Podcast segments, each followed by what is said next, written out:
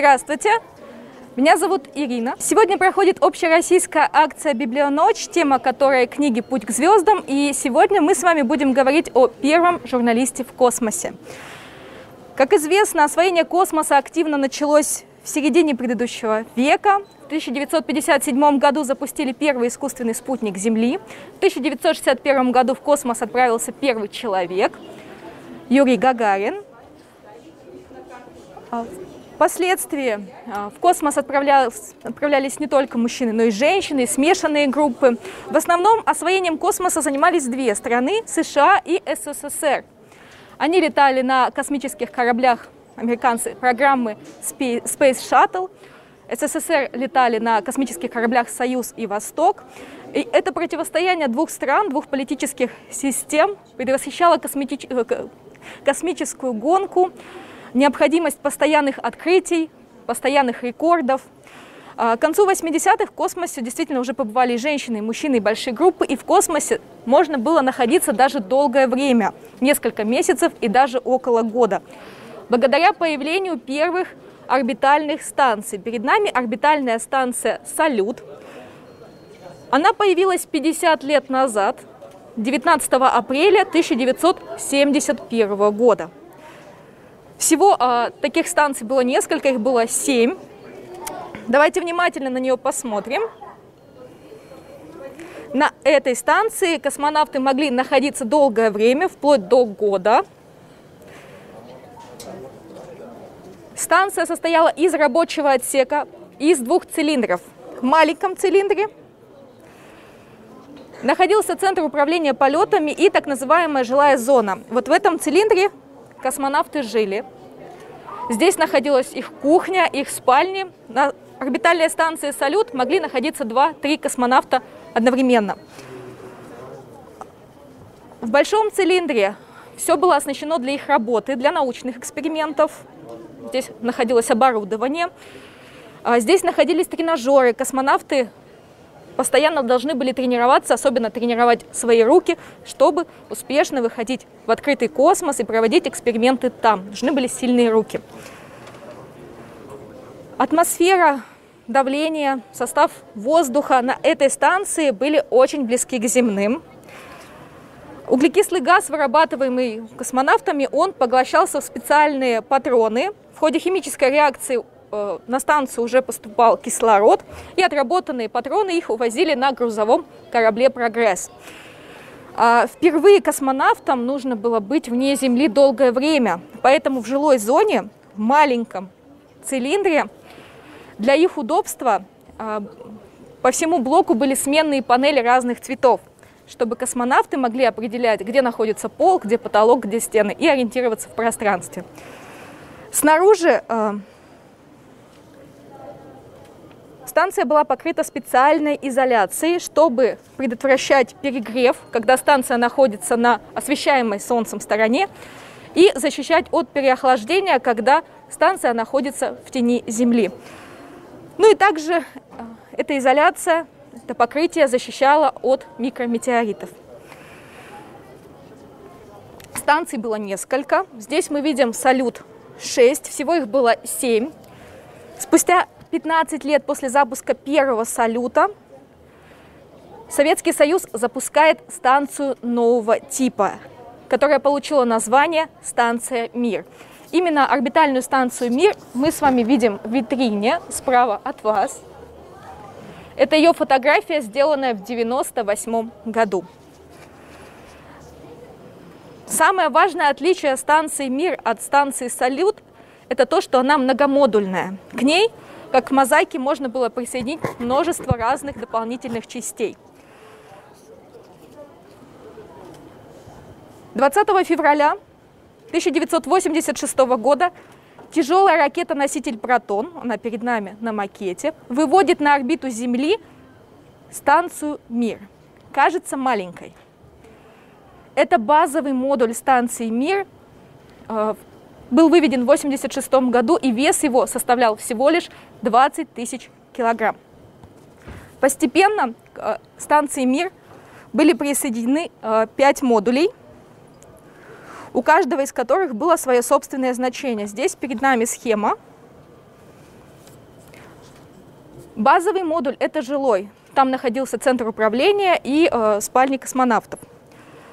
Модуль «Спектр», вот он здесь, он был предназначен для оптических наблюдений. Он фотографировал нашу планету. Э, модуль «Природа» был предназначен для биологических экспериментов, экспериментов с органикой. Модуль «Кристалл» – это промышленные и технические эксперименты. Модули «Квант» э, содержали в себе научное оборудование и отвечали за выход в открытый космос. Станция «Мир» вышла на орбиту 20 февраля, но первое время она была необитаемой, потому что центр, э, системы управления, системы жизнеобеспечения не работали до конца. Первые люди появились на ней 13 марта. Это экспедиция в составе Леонида Кизима и Виктора Соловьева. Вот они на фотографии. 13 марта они прилетают на космическом корабле «Союз» на станцию «Мир» и занимаются ее подготовкой для последующей жизни. Занимаются ее разгерметизацией, подготовкой оборудования. А, и в этот же свой полет они э, совершают перелет на орбитальную станцию «Салют-7», которая работала в это время. Там они проводят свои уже привычные эксперименты, осуществляют выход в открытый космос. Всего в совокупности по времени они пробыли 8 часов в открытом космосе и забирают со станции «Салют-7» оборудование весом 350-400 килограмм, перевозят его на станцию «Мир». Это следующая станция, где всем э, советским и впоследствии российским космонавтам предстоит работать. Кажется, что космос, все космические путешественники – это исключительно профессионалы, причем профессионалы очень высокого уровня. Все космонавты проходят жесткий отбор, несколько лет готовятся. И кажется, в космосе нет места случайному человеку. Первую попытку Отправить в космический полет представителя некосмической профессии предприняли США. Э, в 1984 году правительство Рональда Рейгана объявило конкурс. Назывался этот конкурс «Учитель в космосе». И э, предлагала учителям э, космический полет. Из 11 тысяч кандидатов э, была отобрана 37-летняя учительница э, Криста Макалев и начала готовиться к полету. Полет был назначен на январь 1986 года. Но этот полет обернулся трагедией. А, начав взлет, шаттл Челленджер, в составе которого было 7 астронавтов, в том числе и э, Криста Макалев, э, на 73-й минуте потерпел крушение. Поскольку э, в этом полете участвовала простая учительница, он массово освещался в СМИ. Тысячи зрителей смотрели, как взлетает шаттл Челленджер. Транслировали не только в Америке, но и по другим странам. И э, репортаж в Японии о крушении Челленджера вел журналист Таяхира Акияма.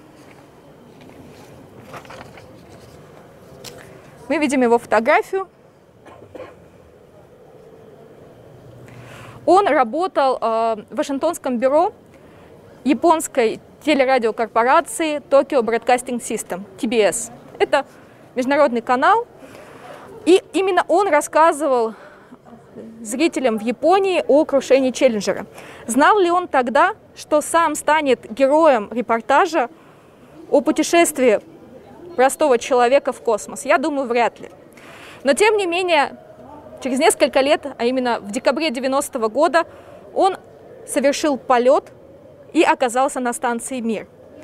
Он был первым гражданским пассажиром, первым японцем, первым журналистом и 239-м космонавтом, человеком, побывавшим в космосе. Ничего из его биографии не говорило о том, что он станет космонавтом. Он родился в Токио учился в Международном э, христианском университете на э, факультете общественных наук. В 1966 году он выпустился и сразу же пошел работать в Tokyo Broadcasting System. Он работал редактором, комментатором, военным корреспондентом во Вьетнаме. В 1988 году он вернулся в Японию э, и немного устал от журналистской деятельности, поэтому очень быстро откликнулся на предложение принять участие в космической программе. Как получилось так, что японская телекомпания Tokyo Broadcasting System отправила своего журналиста в космос? Дело в том, что в 1987 году ТБС поехали на космодром Байконур, чтобы освещать полет корабля «Союз». И руководитель группы журналистов обратился к сотрудникам Байконура, какова вероятность отправить э, ТБС своего сотрудника в космос? Задал он вопрос. Естественно, отправить не просто так, а на коммерческой основе. Этот вопрос передают советскому правительству. Некоторое время он находится в стадии обработки, но практически сразу же в 1988 году Михаил Горбачев, генеральный секретарь ЦК КПСС, дает ответ, что такой полет возможен.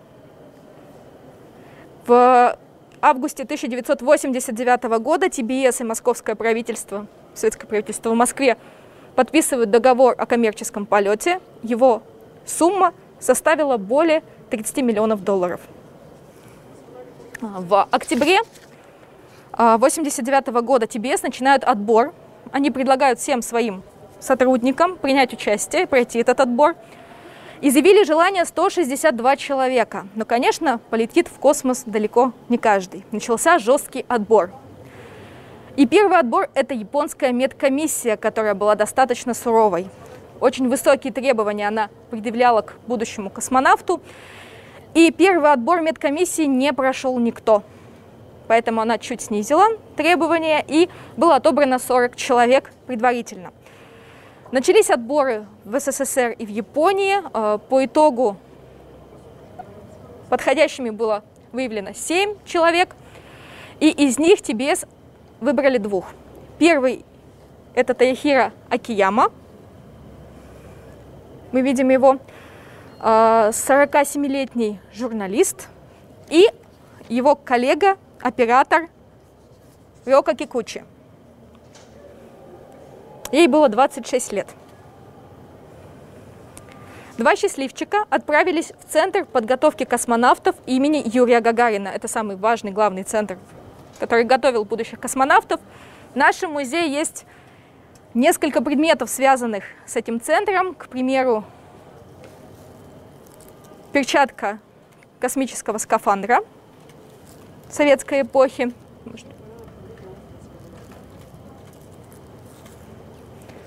Очень похоже мы с вами видим в витрине. А, в центре подготовки им предстояли физические упражнения а, и изучение русского языка. И Таихира Акияма вспоминал, что самым трудным стало для него как раз изучение русского языка. Он вспоминал, что, знаете, мне было уже за 45. Для людей таком возрасте становится сложно изучать язык, который они никогда не изучали. А, во время подготовки у Рёка Кикучи обнаружили аппендицит, поэтому сразу же отправили на операцию, и э, стало понятно, что полететь в космос она не сможет. А, Таяхира Акияма вошел в состав основного экипажа вместе с Виктором Афанасьевым и Мусой Манаровым. Виктор Афанасьев э, капитан экспедиции, а Муса Манаров был бортинженером. 2 декабря 1990 года Тайхира Акияма отправляется в качестве космонавта-исследователя на космическом корабле «Союз», который перевозил людей с Земли на станцию «Мир». 4 декабря проходит стыковка, и они уже высаживаются на станцию «Мир». В первые часы на станции э, Тайхира Акияма понимает, что он подвержен космической болезни, которая очень похожа на морскую болезнь.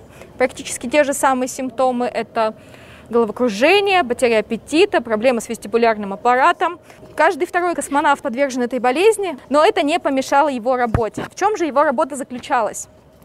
Он поехал, э, полетел на станцию «Мир» как репортер и должен был вести ежедневные репортажи о жизни на станции «Мир», о повседневности, о быте космонавтов, о том, как они принимают пищу, как они спят, как они делают зарядку, занимаются на тренажерах, как умываются, потому что достаточно сложно в космосе умываться из-за невесомости. Он особенно э, трепетно относился к своей работе как журналист э, и вспоминает, что суть телевидения – это напряжение, тот факт, что люди в разных местах разделяют один и тот же момент прямо сейчас.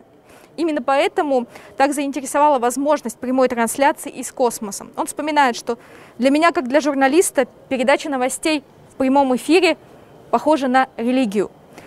Перед отбором я подумал, что если для того, чтобы облететь Землю, понадобится всего лишь 90 минут, я готов вести 90-минутные новости в прямом эфире. Также, помимо репортажей, он вел специальные телеуроки для японских школьников. Он рассказывал о невесомости, о ее особенностях и особенностях взаимодействия с предметами в условиях невесомости. Для этого он часто использовал э, обычные японские предметы. Здесь на фотографии мы видим его с веером. Он часто брал японские игрушки, например, молоток с шариком, воздушный шарик, бамбуковая стрекоза у него бывал, была. А, и рассказывал, как взаимодействовать с этими предметами, что с ними происходит. Но а, на станцию «Мир» он полетел не только как журналист, но и как космонавт-исследователь. Поэтому а, ему предстояло проводить эксперименты, а именно наблюдать за поведением японских древесных лягушек в условиях невесомости, чем он успешно и занимался. Сейчас я предлагаю посмотреть небольшой отрывок этого сюжета. 私はあのロシア人と一緒に宇宙に行ったのでロシアはやっぱり宇宙飛行士を養成する時に放射線の研究をものすごくしてるわけですよね。あの宇宙生物学研究所っていうのがあるんですけどそこで検査しろって話を受けてで俺は金がないって言ったらわざわざ招待してくれてですねあのそれで改めてまた6月にねモスクワ行ってあのホールボディ チェックをしてもらって確かにお前は被爆してるとセシウム134と137の被爆はしてるけれども直ちに健康に影響を及ぼすものではないからなるべくあのいい暮らしをしなさいというアドバイスをもらって帰ってきました。И еще один небольшой фрагмент, где мы увидим как раз э, его наблюдение, его работу. えー、不思議だったのはね、ロシアが僕はそれほどうまくないんですよ。 だけれども、その向こうのがですねこっちがあこうしてほしいなと思うとね細かいこと言わなくてもピンとくるっていうコミュニケーションが可能だったっていうのはこれはすごく不思議だったです。あいつどうしたろうななんてこの辺立ってたりしてね。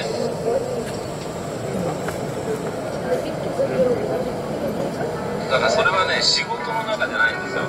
仕事はねあの文字通り出張なんですよね。ただそれを離れてね最後にまあ一応仕事を出していよいよ帰るで道具なんかもみんなしまい込んであとそれまで3時間ぐらい自由だと思った瞬間はねこれはね本当にあともう二度とあることのないこの時間っていうのをどうやって過ごそうかって寝るともったいないもう窓の外ばっかり見てましたね Его полет продлился 7 дней, 21 час, 54 минуты. Уже 10 декабря он вернулся на Землю и а, его возвращение в прямом эфире ТБС показывали. Их популярность за это, очень, за это время очень сильно возросла. А, он вернулся на Землю.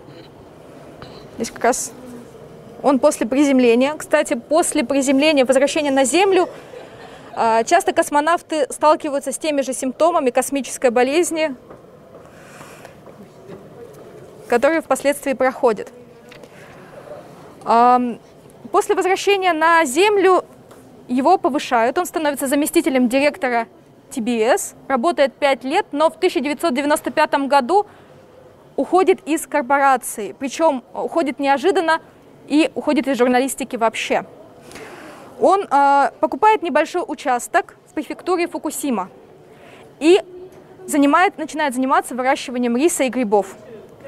Что же так заставило поменять его жизнь, кардинально сменить образ жизни. А, он отвечает на этот вопрос, а, в том числе говоря о том, что космический полет сильно повлиял на его жизнь, на пересмотр взглядов.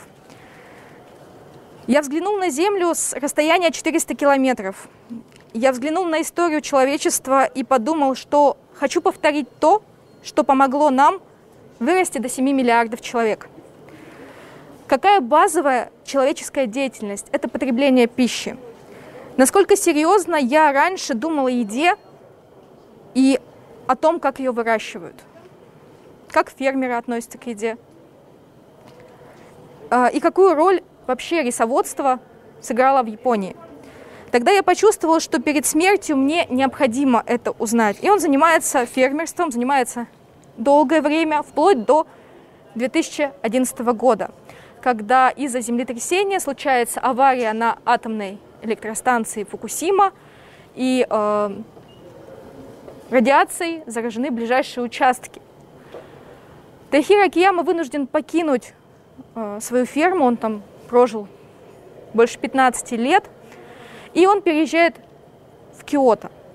В силу возраста вернуться к фермерству у него уже не получается, и он занимается преподаванием. Он ведет лекции о сельском хозяйстве в Киотском университете дизайна и искусства вплоть до 2018 года, когда выходит на пенсию. Так сильно жизнь его изменилась после полета в космос. Сейчас ему 78 лет, он жив-здоров, дает интервью. В память о его полете в Японии были выпущены специальные монеты, поскольку это был первый полет японцев в космос. Можете посмотреть. Одна из этих монет хранится в нашем музее. На одной стороне его изображение вместе со станцией «Мир», на другой – станция «Мир».